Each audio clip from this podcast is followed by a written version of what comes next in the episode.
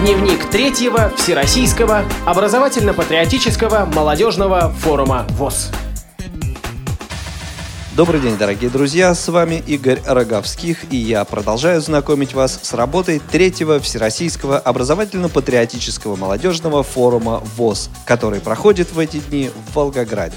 2 июля, четвертый, предпоследний день работы форума. В его программе «Круглый стол» на тему «Роль молодежного движения ВОЗ в реабилитации и обеспечении доступной среды для инвалидов». Подготовка резолюции форума, ну а культурная программа будет включать возложение цветов к вечному огню на Мамаевом кургане, посещение краеведческого музея Волгограда, а также молодежное шоу «Любовь с первого взгляда» и праздничный ужин в молодежном кафе. Ну а сейчас, по традиции, более подробно о предыдущем дне работы форума. Один из круглых столов для участников форума провели начальники подразделений КСРК ВОЗ. Они рассказали о работе, которую ведут их отделы, а также о реабилитационной работе, которая ведется в КСРК ВОЗ в целом. Еще один круглый стол был организован участниками Совета по делам молодежи при Центральном правлении ВОЗ. Рассказывает Анна Скорочкина. Площадка была посвящена проблемам развития молодежного движения в регионах и направлена она была на потребности аудитории. То есть у нас есть регионы, где молодежное движение активно развивается и где молодежное движение пока недостаточно активно. И мы как бы заинтересованы в том, чтобы наша молодежь она шла вперед, развивалась. Мы хотели услышать, какие вопросы у них есть, какие проблемы. Во многих региональных организациях не проводятся молодежные мероприятия. Мы готовы им в этом помочь. То есть мы будем работать с этими организациями. Дневная часть форума была посвящена играм и игровым видам спорта, рассказывает Вера Вебер. На площадке 8 игр. Некоторые из них уже были на фестивале «Доступная среда». Люди это помнят, люди, некоторые из них знают тоже хорошо. Пока что больше всего впечатлили игры, которые не требуют особенной доработки. В основном это деревянные, такие как Квикса, такие как Патагон, там, где вся доработка заключается в том, чтобы просто чуть-чуть углубить линию, сделать ее более тактильной, или вовсе нанести ее прожечь, чтобы маркировать цвет – на одной из площадок форума его участникам пришлось сдавать нормы ГТО, говорит начальник отдела реабилитации средствами спорта и физической культуры КСРК ВОЗ Виктор Андреевич Баженов.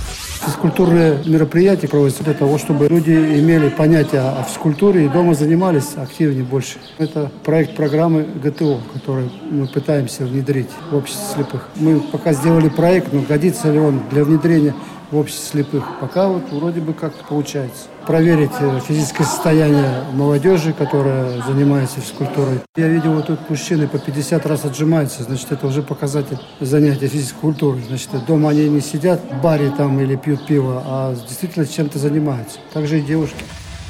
О своем участии в турнире по настольному теннису для незрячих рассказывают Валентина Царегородцева, Нижний Новгород, и Екатерина Смык, Краснодар.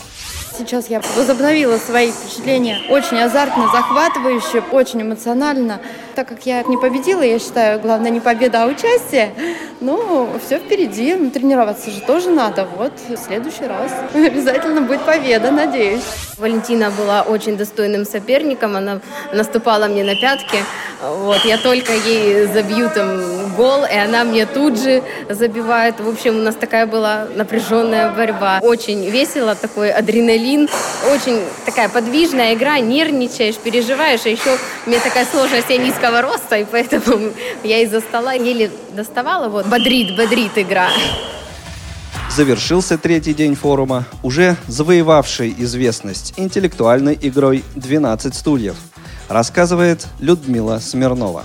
Команды очень разные. Главное, что абсолютно не игранные, это видно. Видно сразу, кто как реагирует. Сразу видно, какой у кого тип нервной системы. Кто насколько борец, кто насколько готов один работать на себя, один работать на команду работать в команде и, в общем-то, принимать решения. Собственно, для того она и была сделана. Своими впечатлениями от игры делятся участники форума. Игорь Болицкий, город Тверь. Я играл первый раз. На сцене, конечно, все по-другому, нежели чем в зале. В зале сидишь спокойным, не нервничаешь, знаешь ответы на большую часть вопросов. А на сцене перед людьми, наверное, прежде всего нужно поработать со, со своими нервами, как-то их обуждать и отвечать холоднокровной головой.